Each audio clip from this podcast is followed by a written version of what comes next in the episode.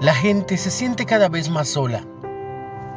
En Estados Unidos, un estudio dice que desde 1990 la cantidad de personas sin amigos se ha cuadruplicado. Algunos países europeos tienen un 20% de la población que se siente sola.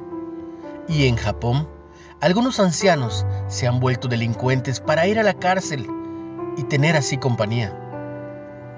Los emprendedores han propuesto una solución para esta soledad epidémica. Alquilar un amigo. Por una cantidad por hora, esas personas se reúnen contigo en una cafetería o te acompañan a una fiesta.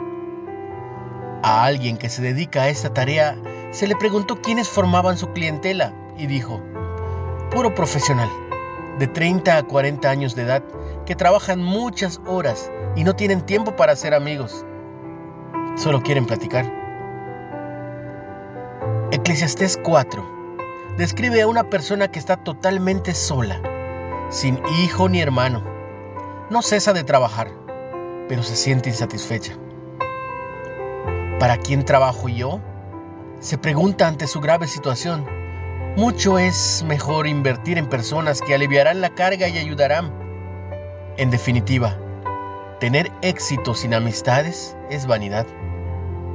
El versículo 12 de Eclesiastés nos dice que un cordón de tres dobleces no se rompe fácilmente, pero tampoco se entrelaza con rapidez, puesto que los amigos verdaderos no pueden alquilarse. Invirtamos tiempo en forjar amistades, con Dios como la tercera hebra que nos une en ese cordón de tres dobleces. La reflexión de Sheridan Boise. Padre, Ayúdame a ser un amigo leal. ¿Cómo estás invirtiendo tiempo y esfuerzo en tus amistades? ¿A quién podrías incorporar ahora a tu grupo de amigos? O mira a tu alrededor.